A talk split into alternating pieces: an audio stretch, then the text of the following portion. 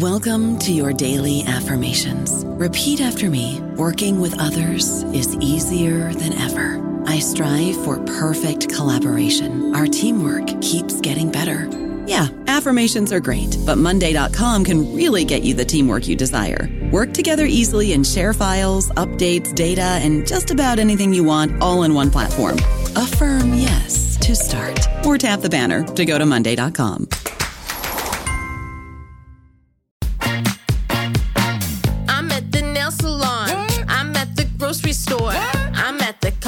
combination nail salon and grocery store. Wait, she's at the nail salon and the grocery store? I'm at the combination nail salon and grocery store. Groceries through Instacart delivered to my door. I don't have to choose between acrylics and the grocery store.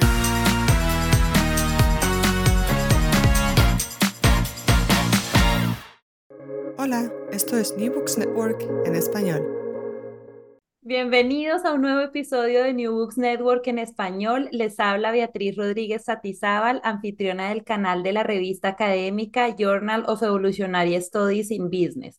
Hoy nos acompañan Débora Beseguini y Ander Permañer Ugartemendía, editores del número especial Global Merchants in Spanish America, Business Networks and Independence entre 1800 y 1830 número en el cual se analiza la contribución de los comerciantes a la redefinición del rol de la América hispánica tras la caída del imperio español y las guerras de ese periodo.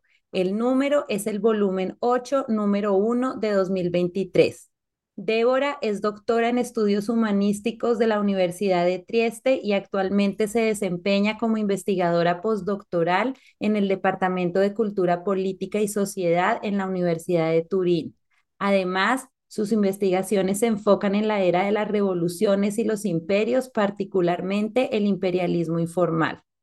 Ander es doctor en historia por la Universidad Pompeu Fabra y actualmente se desempeña como profesor ayudante doctor en el Departamento de Historia Contemporánea en la Universidad Autónoma de Madrid. Investiga sobre el Imperio Español, Asia Pacífico y el comercio de opio en China. Bienvenidos, Débora y Ander. Eh, muchas, gracias. Bueno, iniciamos las preguntas. Ustedes son los, los coeditores de este, de este buen número que inició el año y cuando revisé sus perfiles asocié inmediatamente el hecho de que son historiadores mediterráneos unidos para editar un número sobre las transformaciones del comercio global por la caída de un imperio. ¿Podrían hablarnos sobre su trayectoria y qué los unió para proponer este número? Bueno, de hecho, yo, yo tengo que confesar que la cuestión o la categoría mediterráneos me, sorprendió. Es, verdad que lo somos y, bueno, pero, pero vamos, lo que nos ha unido es más nuestra trayectoria académica. ¿eh? A veces... A veces ironizamos y usamos, pues, Débora el dialecto de su pueblo y yo el catalán para expresarnos, pero efectivamente usamos el español para comunicarnos. Pero más que nada, eh, nos ha unido nuestras distintas trayectorias académicas, además nuestras investigaciones, que yo diría que nos han llevado por direcciones opuestas. Eh, Débora tal vez hacia desde Europa hacia el, hacia el oeste, yo desde Europa hacia el este, y nos hemos encontrado en el otro punto del globo, tal vez. ¿no? Eh, pero vamos, bueno, no sé si ceder la palabra a Débora también, porque no quiero excederme tampoco y hablar demasiado, pero podría decir muchas más cosas. Y además hemos cruzado en China, la primera eso Es, eso es. Eso es, historiadores mediterráneos que se encuentran, bueno, no hemos ni hablado mucho ni nada, pero al Congreso Mundial de las Ciencias Históricas en Jinan. Y justo después le escribí a Ander porque él hablaba era uno de los, uh, bueno, ponentes principales, ¿no? Ocupándose de, españoles en el comercio de opio en, uh, en, Chile, en este contexto, y yo como quedé uh, muy, bueno, muy golpeada de, de, de, su ponencia y le escribí justo después, pero no fue eso el empiezo de todo, el empiezo llegó un poco después, porque yo estaba organizando una mesa con, um, sobre Global Merchants y Spanish America Business Networks and Independence para el Congreso del ASA de Barcelona, tras haber ido al Congreso del ASA de Lima el año anterior y haber conocido ahí a Cristina Mazzeo. Y, y bueno, fue también divertido como conocí a Cristina, porque ella estaba hablando su, ponencia, estaba, bueno, uh, presentando su trabajo, yo estaba ahí con dos ojos a forma de corazón y, y, que decía continuamente, sí, sí, sí, sí, sí, con la cabeza, ¿no? Y ella dijo, bueno, pues a esta chica le gusta un montón lo que está diciendo, le gusta mucho lo que está diciendo. Y entonces después hemos hablado y yo le he dicho, no, Cristina, es que tenemos hombres en común. Es decir, que Jesús, los mercantes que ella había estudiado uh, por el contexto de, sus estudios sobre la élite comercial de Lima, eran todos conectados con los mercantes que yo había estudiado por mi tesis doctoral sobre los agentes imperiales de Gran Bretaña en el contexto del Río de la Plata. Y desde, y, bueno, también ha salido que tenemos hombres en común, incluso con Ander, y con Ander y con, y con los demás integrantes de este panel nos hemos, digamos, dado cuenta del hecho de que um, en organizar este panel de Barcelona, que había como un, uh, un grupo relativamente pequeño de grandes comerciantes globales activos en la América hispana, que sí eran a su vez Uh, conectados con otras redes uh, mucho más complejas más locales, pero que al final se cruzaban algunos pocos personajes en distintas regiones muy lejanas en la misma época, en distintas regiones claramente de la, de la América hispana en la época de, de las independencias. Así que bueno, la, la, la, propuesta fue de Marie-Christine Dagan que me dijo, invitando el Permanier, y yo, sí, ya lo vi en China, y, y, lo que faltaba de esta mirada global, Global Merchants Spanish America, como ha dicho perfectamente Ander, era no solo ver con la América hispana en el centro, Europa y Asia, porque también yo estaba empezando a estudiar las conexiones con Asia, y ahí que crucé Ander sobre todo, uh, pero también la mirada del otro lado, desde Asia hacia América. Y así que esto ha permitido hacer uh, un trabajo que esperamos sea verdaderamente global. De hecho, si se, si se me permite uh, añadir algo, algo eh, recuerdo que es que cuando Débora me escribió para proponerme el panel del ASA, es que enseguida me di cuenta de que había muchas cuestiones, muchas conclusiones a las que habíamos llegado por separado en nuestros respectivos estudios. Yo, por evidente que parezca, mi trayectoria académica empezó con los estudios de área, ¿eh? los estudios de Asia Oriental. Y, y, bueno, sí, vas pensando luego en las conexiones a nivel global, pero tardas un tiempo cuando eres joven y empiezas en darte cuenta de esas conexiones a largo alcance y a pesar de que se repitan cuestiones tal vez un poco manidas de las conexiones a larga distancia, darse cuenta de ellas es, cuesta, cuesta un poco más.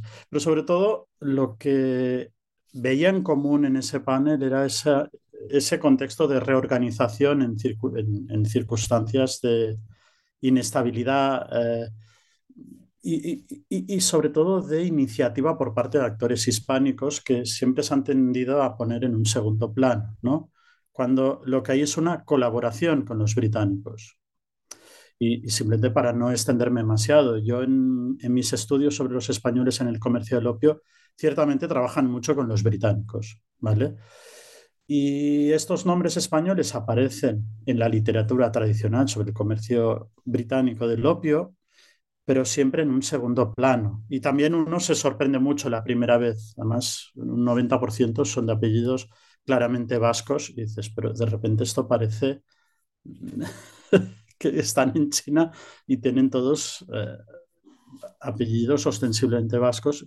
Uno se sorprende de que de repente parece que surjan como, como setas, ¿no? De esas conexiones inesperadas que hemos dicho, cuando en realidad eh, no eran secundarios con respecto a los británicos, tuvieron un rol bastante más destacado y, colaboraron, ¿eh? fueron compitieron y colaboraron. Y esa competencia y colaboración también se da en otros puntos de ese imperio español en replanteamiento, reconfiguración y finalmente de, caída e independencia al otro lado del Pacífico también.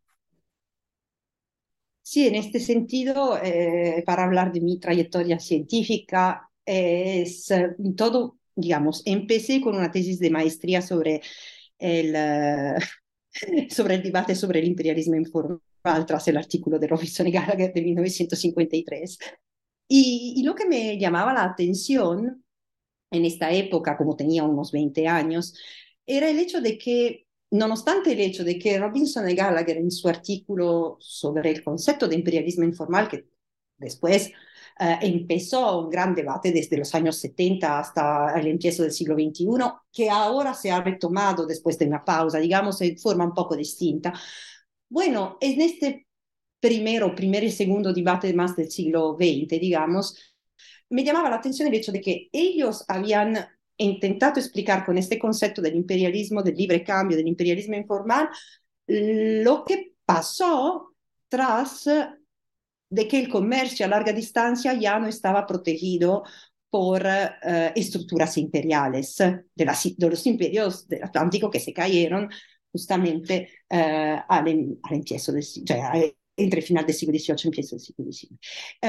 Y, y, la transición hacia, hacia nueva forma de protección del comercio a larga distancia, que se pueden ver o no Uh, como una forma de imperialismo o, o, bueno, de control de algunas pocas potencias y eso.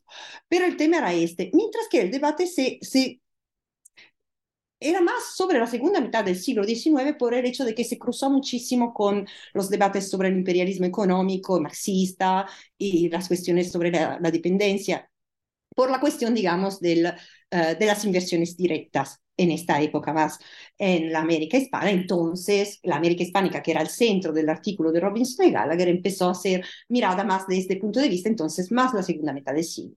Uh, yo, para mi tesis doctoral, quería cambiar eso, quería ver si, cioè cambiar eso, exagerado, pero quería ver si uh, en este momento de transición, que era justo lo que había llamado, yo creo, la atención más de Robinson y Gallagher en su artículo, por lo menos en una buena parte de su artículo, uh, cómo, cómo efectivamente cambió uh, este tema de la protección del comercio a larga distancia. Y empecé así a trabajar sobre la época y a usar también el concepto de imperialismo informal, quedándome en, en realidad mucho más en lo político.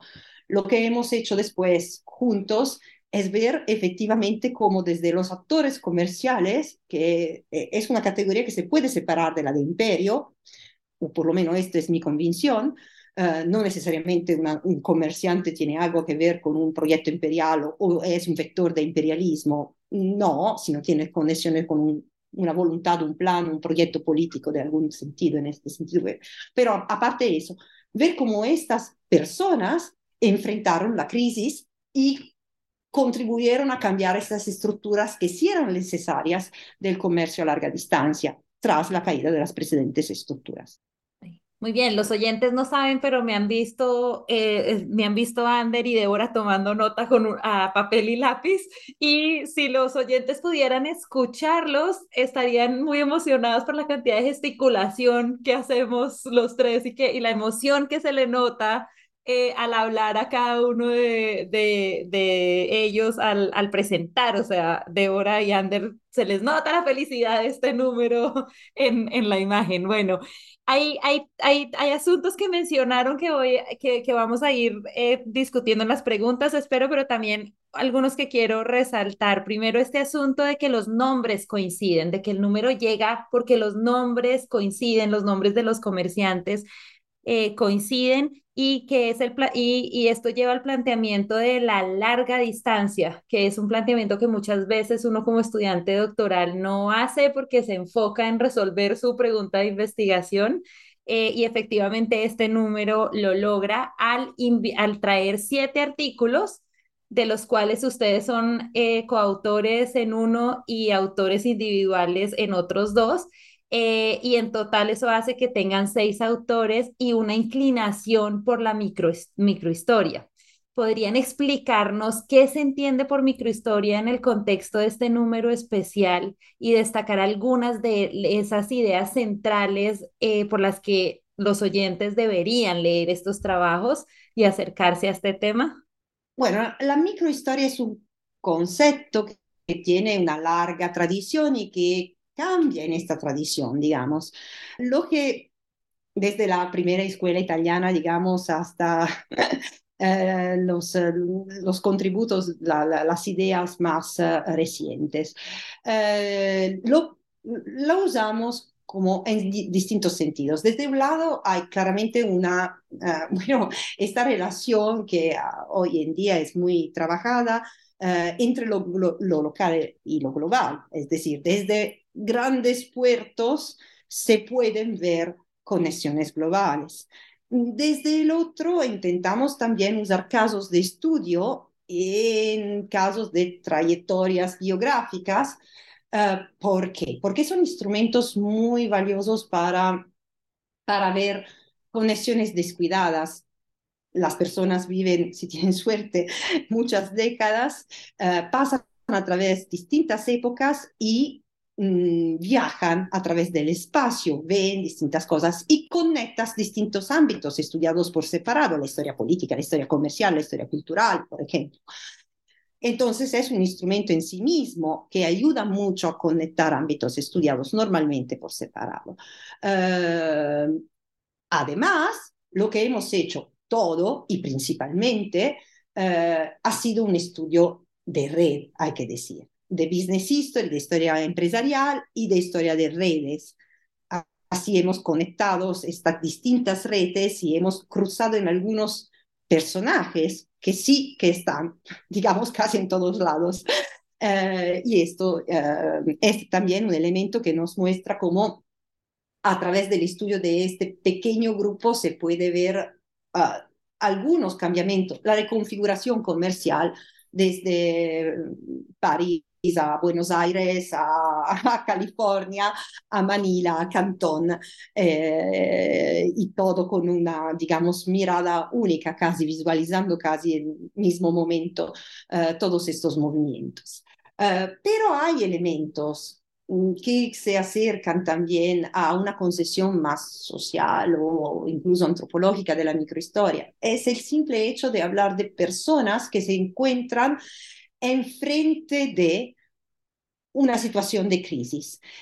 Y a veces, poco, porque no son libros, son pequeños artículos, entonces no hay el espacio para esto mucho, pero sí salen algunos elementos de esta dimensión humana, de cómo uh, el símbolo comerciante el, uh, que se encuentra en una situación de oportunidad o de dificultad, reacciona también humanamente a eso. En general, el conjunto de estos elementos debería ayudarnos, o esperamos que haya ayudado, a, a ver, digamos, a ser instrumento para ver elementos que ayudan a reformular una interpretación sobre la historia más general. Es decir, tal vez los casos de estudio o la incluso el uso de la microhistoria en algunos casos puede quedarse en el o en algo que puede, especialmente desde la perspectiva europea, parecer un poco excepcional o paradigmático, incluso exótico. No, aquí se intenta hacer, uh, digamos, profundizar el estudio de, de, archivos guiados por estos casos particulares para responder a, preguntas sobre los cambios considerados epocales como esto, de, de, del pasaje entre el mundo, uh, digamos, del antiguo régimen y, uh, y, el mundo moderno, y sobre todo en el caso del imperio español, que fue el elemento conector de la globalización temprana, uno de los elementos conectores o más importantes de la globalización temprana reconocido y que sigue siendo importante la globalización decimonónica. Entonces, esto es un poco la metodología que, que sale de todos los trabajos. Sí, sí, sí, se me permite añadir, de hecho, esta, es una, esta última cuestión a la que apunta Débora, hemos, insistimos bastante en la introducción, en la, en la importancia del, no sé cómo llamarlo ahora, si imperio español, territorios de habla hispana, eh, no sé, bueno, un concepto que se puede categorizar de mil maneras, pero su mayor presencia los asuntos globales en la evolución de la historia mundial y el acceso a la, al mundo actual, ¿eh? que a veces siempre queda relegado en un segundo plano. Ahora, ahora me está viniendo a la cabeza, justo eh, tuve que releer por trabajo una, una reseña del célebre y fantástico libro de, de Chris Bailey, de El nacimiento del mundo moderno, y un célebre historiador español, cuando lo reseñó en su momento, en su primera edición en inglés, José María Fradera, decía, sí, sí, el libro está muy bien, pero olvida los territorios de habla hispana. Y creo que precisamente los, son los trabajos de Débora que, los, que, que conectan muy bien esa, eh, ese tránsito hacia la contemporaneidad de, este contexto que no sé cómo categorizar. Pero bueno, volviendo a la pregunta, porque nos vamos por las ramas y como me suele gustar decirle a Débora, abrimos muchos melones, si se me permite la expresión coloquial. Eh, sí, también insistir, eh, efectivamente hay mucho trabajo en microhistoria, pero nuestro interés más que la microhistoria es la, con, las conexiones, el estudio de redes, quiénes están en esas redes y cómo se captan también, cómo se conocen, cómo socializan, cómo que, y además es a través de esas trayectorias en red, eh, uno va encontrando esas conexiones que, sobre todo desde, desde Europa y habiendo tenido una formación europea, siempre se sorprende, ¿no? Yo siempre digo, insisto otra vez el mismo ejemplo al que he apuntado antes, mi primera sorpresa al ver tantos nombres vascos en el comercio del opio. No, claro, pero en realidad los, comerciantes, eh, vizcaínos, como se llamaba en la época, eh, estaban en red en, en, en, los distintos puntos del imperio español y no es extraño que desde Filipinas estuvieran allí. O distintos ejemplos que hay a lo largo del, número monográfico. A mí ahora el que me viene a la cabeza es una obsesión eh, nuestra de Débora y mía, de, de Barron, el de Eustaquio, Eustaquio Barron o, o Justus Barron, eh, que siempre se le ve como un agente del, del imperialismo británico, como, como cónsul británico en, en, la costa del Pacífico mexicano en la década de los 20, pero que pasó por Filipinas. De hecho, nació en Cádiz, si no recuerdo mal, siendo hijo de irlandeses, y eh, pasó por el Perú, estuvo conectado con el factor de la compañía de Filipinas no, no sé, y como, como Barron hay, hay varios personajes más, que algunos surgen en, en distintos de, de, de, los números, ¿no? Y, y, otros que uno sospecha y luego no, no, los puede confirmar. Yo ahora recuerdo un William McKay que aparece en, en el artículo de Francisco Betancourt sobre los corsarios en, en, el, en el Chile de la independencia, y dices, ostras, yo conozco a un William Mackay que fue capitán de barco escocés para, para un buque español que comerciaba entre la India y China, ¿no? y que trabajó para la célebre firma británica de Jardine Madison and Company. Digo, ¿será el mismo William Mackay? Lo que sucede es que William Mackay es como decir Juan López en español. No podemos corroborarlo, ¿no? Y esa sospecha no se puede confirmar. Tal vez años atrás alguien habría dicho, bueno, pero si estamos hablando de Chile y tú me estás hablando del Golfo de Bengala y, de, y del mar de, del sur de China. Eh, bueno, esa conexión se puede hacer cada vez más. ¿eh? No es, yo creo que nuestro monográfico apunta hacia allí y no somos los primeros. ¿eh? Hay muchos otros colegas ya están haciendo esas conexiones. Sí, precisamente ambos, ambos lo mencionan y, y yo capté por, al, al revisar el, el, eh, su introducción y revisar los artículos, definitivamente el asunto principal de esta edición es esta consideración de las redes globales. El la pregunta es, ¿qué, ¿qué aspectos resaltan dentro de la actividad de estos comerciantes, pero yendo más específicamente a este periodo de turbulencia que es este periodo que, que se, del que trata el número especial? más sobre todo por esta frase, esta, esta buena frase, y voy a, a, citarte de nuevo de hora que dijiste, los comerciantes no necesariamente tienen un proyecto político. Sí, bueno, algunos sí, eh, porque estudié, digamos, mucho y sigo estudiando eh, casos que se pueden definir casos de agentes imperiales, que sí son de alguna forma vectores de un proyecto de control o de influencia política, porque no olvidamos que estamos en el medio de un periodo que entre las guerras napoleónicas, que, que, fue una guerra global, y entonces las exigencias estratégicas de sentido global de, de la que después eh, que eran y que después se quedaron como grandes potencias, eran en el centro de las preocupaciones de, mucho, y, de muchos. Y entonces esta conexión entre la función imperial de algunos uh, agentes políticos que pero también eran o eran conectados con comerciantes, digamos, sí hay en el medio. Pero no necesariamente es así. Lo que hemos intentado ver más, uh, aparte en algunos casos, pero mm, como por ejemplo mi artículo que un poco muestra estas conexiones, pero lo que hemos intentado ver más es justamente lo que hace el comerciante que no tiene una función imperial y no es un vector de ninguna forma de control externo, de imperialismo informal, de, para enfrentar la situación por sus intereses.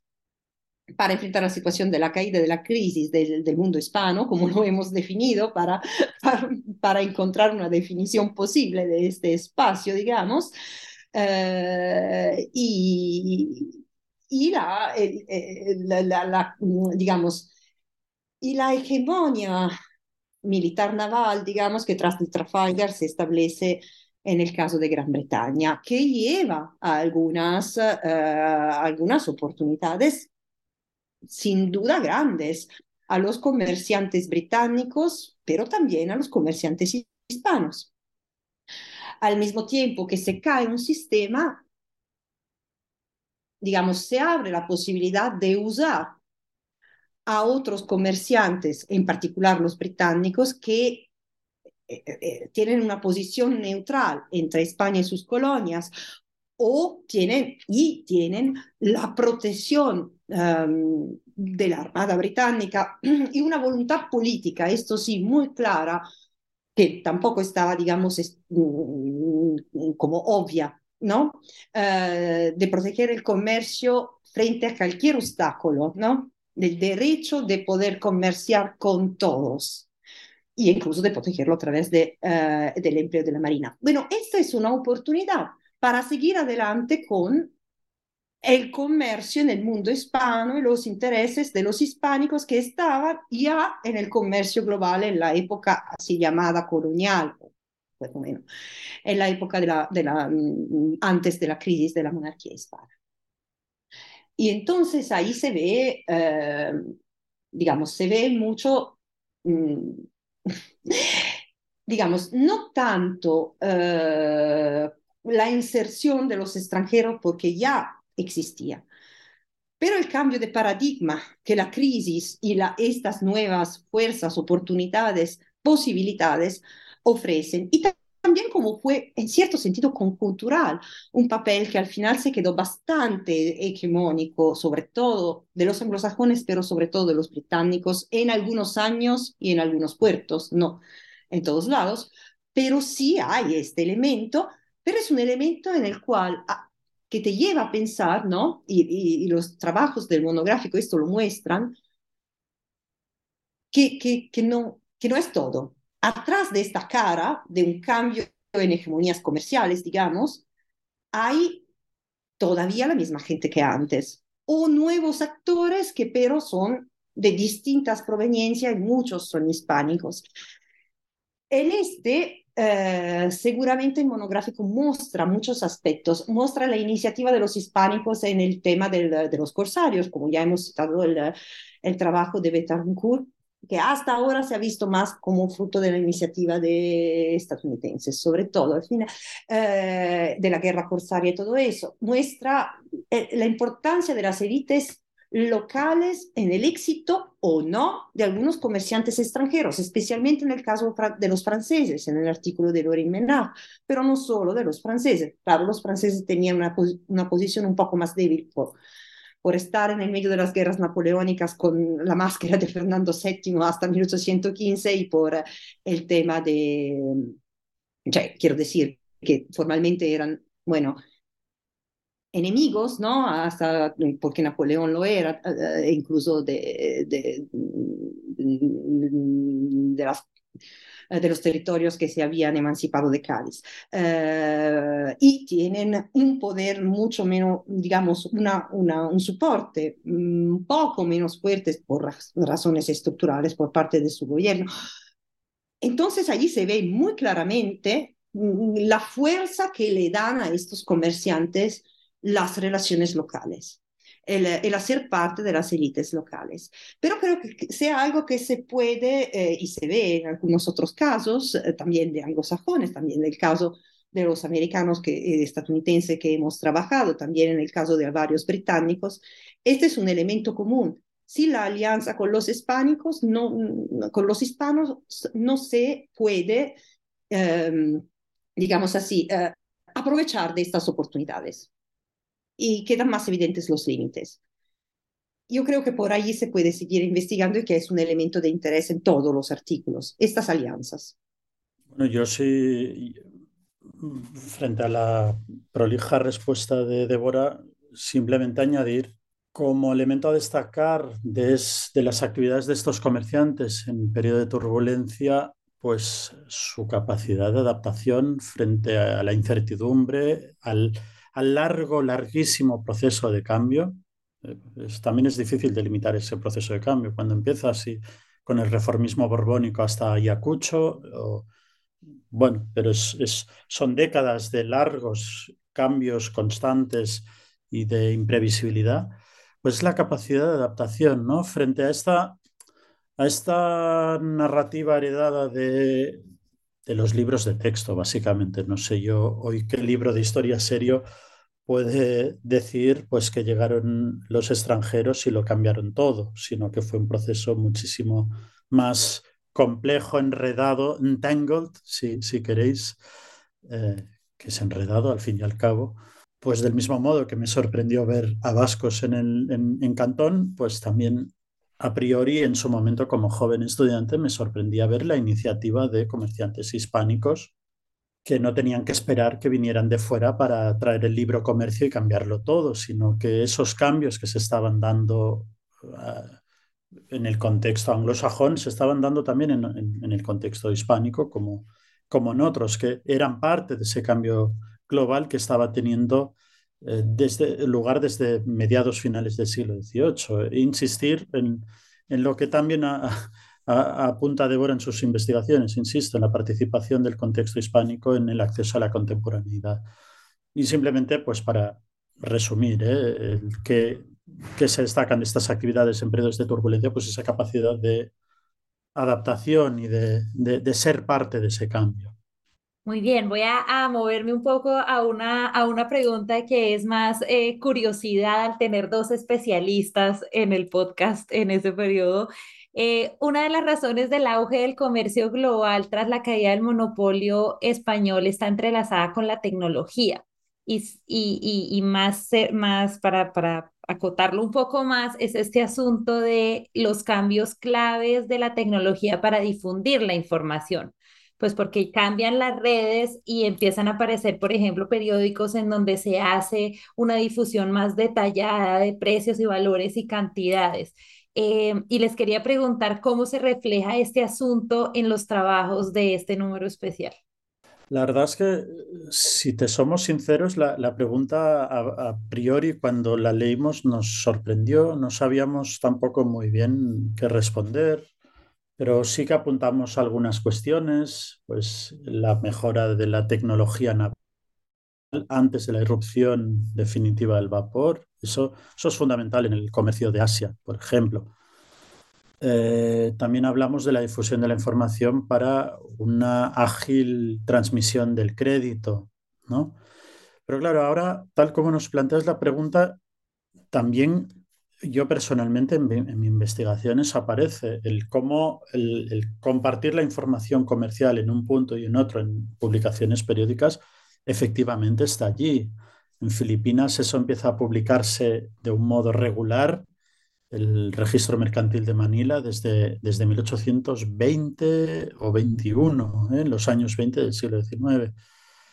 y cómo incluso en la correspondencia comercial, esa constante correspondencia comercial, se va compartiendo esa información comercial. O sea, aparte de eh, decirse, pues, de hablarse de asuntos específicos del comercio que tienen lugar, dos, dos corresponsales que están comunicándose a través de una misiva, aprovechan además para decir, y en esta plaza los precios son tal, el, tipo, el cambio está tal, etcétera, etcétera. Y es verdad que conforme pasa el tiempo, esa información va aumentando o, volviéndose más compleja, más detallada. ¿Hasta qué punto eh, eso se puede ver en nuestro número? No te lo sé decir con precisión, porque yo estoy pensando en una perspectiva de más a largo plazo. ¿eh? de la longue durée, si queréis, de, de Frodel. Pero mm, no sé en el periodo que estamos estudiando o en cada, en cada artículo en específico si eso se percibe. Habría que ver con una perspectiva muchísimo más amplia, tal vez. No sé, Débora, si es decir, podría ser uno de estos temas que puede ser un segundo número. Tal vez. Eh, sí, es lo que ha dicho Ander, que al final me parece que la difusión de la información es el tema. Ahora que has también aclarado, gracias Beatriz, la, la pregunta, mm, sí es, existe el punto. La posibilidad, ahora sí, también por las publicaciones periódicas, pero en esta época temprana también por la novedad de una presencia constante.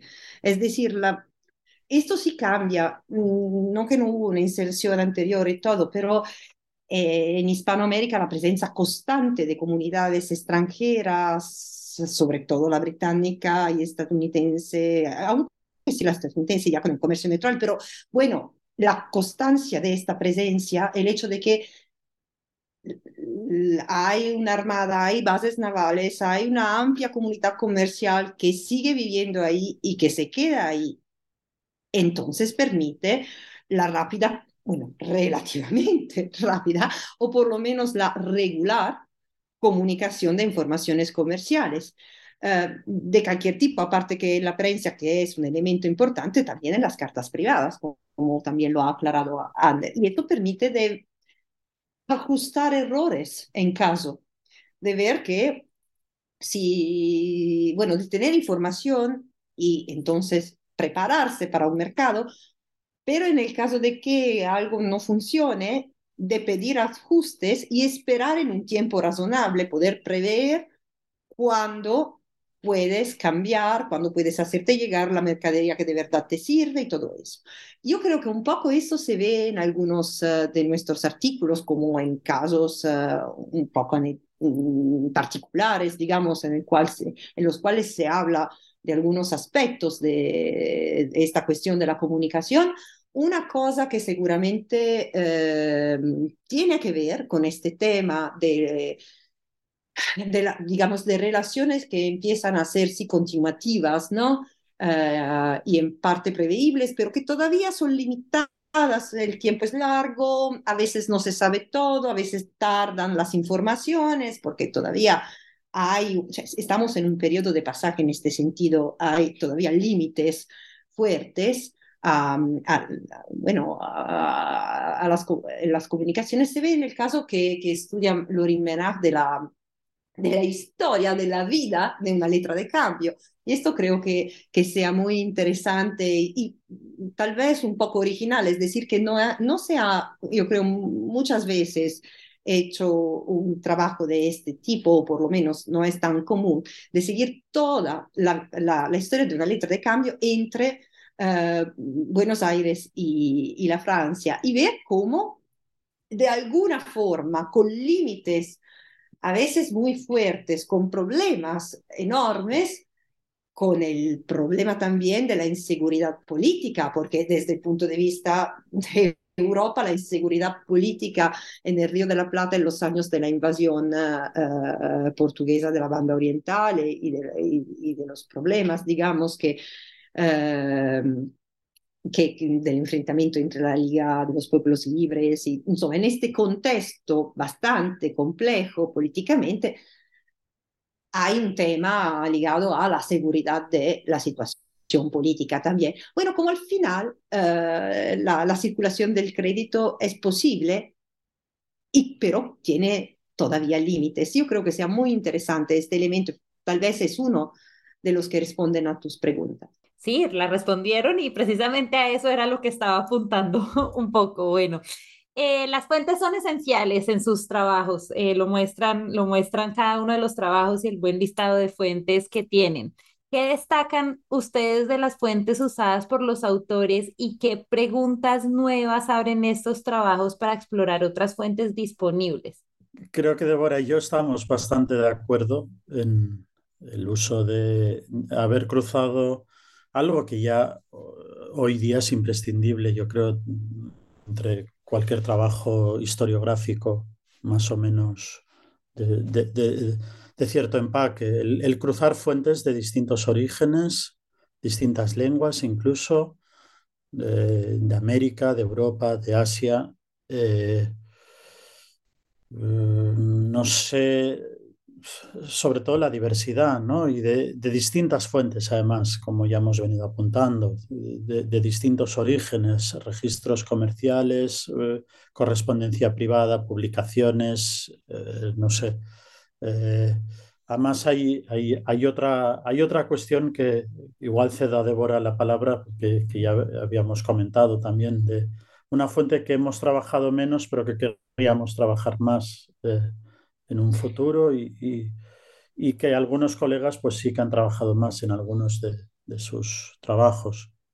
Sí, digamos que todos hemos trabajado tanto uh, documentación de, de tipo calitativo que cantitativo, digamos, y, y como dice, ha, ha, dicho Ander perfectamente, hemos cruzado registros de aduana con uh, correspondencia privada, con incluso documentos diplomáticos, porque algunos han usado esto, y yo, por ejemplo, eh, pero, pero sí, diarios de viaje. Mm, en este sentido, sí, hay una variedad, la importancia de, de poder tener una mirada que sea global, es imposible, pero que sea mm, digamos, que, que, se pueda mover de un lugar al otro. Puedes intentar tener en el, mismo trabajo, es muy importante tener la perspectiva desde Buenos Aires, así como desde Londres, posiblemente desde París o de Bordeaux, así como uh, desde, desde Lima.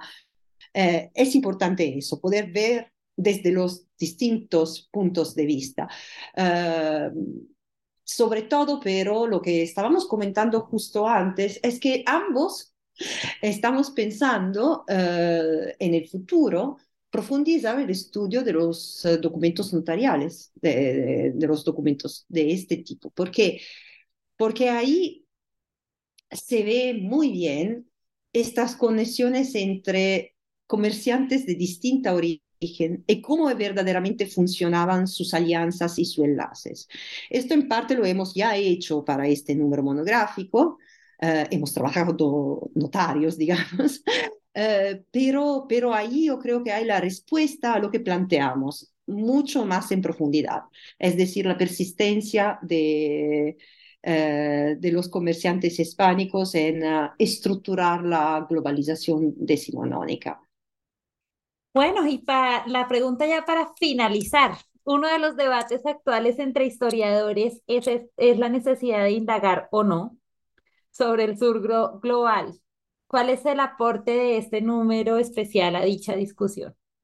Bueno, al final yo creo que sea lo que hemos dicho muchas veces durante uh, esta entrevista. Es decir, nos imaginamos una hegemonia en el siglo XIX, sobre todo de los comerciantes anglosajones, o bueno, o del norte europeo en parte, pero uh, esta idea. De que... Um, uh, de que hay un modelo, digamos así, que puede ser uh, más avanzado, más moderno. Tal vez poner en duda esta mirada y intentar ver los demás actores que estaban participando en el proceso de transformación y que eran incluso cruciales para proporcionar a, bueno, a, los comerciantes globales con más éxito a nivel global por una, una serie de cuestiones de, de conjuntura política, militar, etcétera, etcétera, que hemos dicho, también económica en parte, pero pero por una serie de situaciones muy particulares. Proporcionarle mm, instrumentos, medios, alianzas, prácticas, conocimientos y todo eso para seguir adelante con sus proyectos mm, comerciales, personales. Y todo.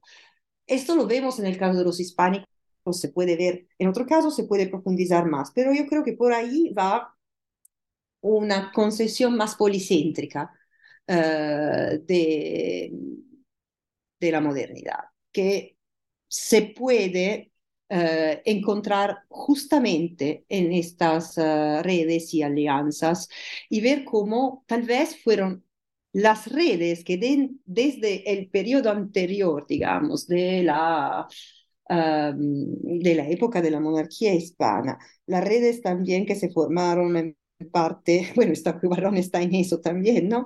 En parte, uh, por lo menos, que se formaron en, en el contexto de las luchas transimperiales, pero que eran a su vez redes transimperiales, como sí que proporcionaron bases para un cambio estructural que todavía era en proceso. Entonces, lo primero que queda son prácticas, mmm, alianzas, mm, conocimientos de, mm, digamos, conexiones entre personas y, y intereses comunes.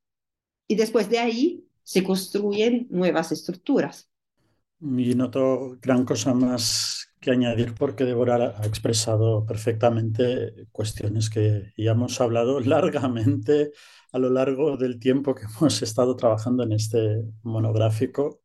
Sobre esta cuestión de, de centro y periferia, es que incluso en el proceso, en, en, el contexto que nosotros, o el periodo que analiza el, el, monográfico, hay un replanteamiento constante de ese centro y periferia. ¿eh? En, mi caso particular, yo pues he investigado mucho, no solo en este artículo, sino en general, el proceso de transición de Filipinas desde la economía transpacífica al galeón a una economía más asiática y que eso explica la presencia de comerciantes hispánicos en Cantón, pero también en el, en el Golfo de Bengala y que eso no solo fruto de los cambios que tienen lugar en, en esas décadas de 1810-20, sino que tiene largas raíces, por lo menos desde las reformas borbónicas, y que eh, gracias al haberme puesto en contacto con, con, Débora, me di cuenta de que eso que yo pensaba que era muy específico de ese contexto eh, asiático, pues era transimperial, ¿no? Y que de cómo se, eh, hay esas periferias del imperio que se transforman en centro.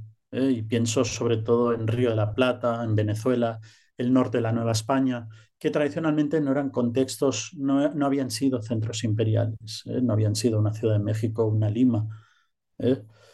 Y, y, bueno, eso tal vez ayuda también a entender esos procesos de, de cambio, de transición, pero también de replanteamiento acerca de, bueno, del peso geopolítico, económico, como lo queramos llamar, eh, a, a, lo largo de la historia. ¿eh? Bueno, muchísimas gracias Débora y Ander por sus por, por participar eh, en este en el podcast para presentar este número especial. Eh, espero esperamos entonces que nuestros oyentes eh, lean el Journal of Evolutionary Studies in Business es de acceso abierto. Encuentran todos los artículos y la buena y el buen artículo introductorio que escribieron Ander y Débora en línea.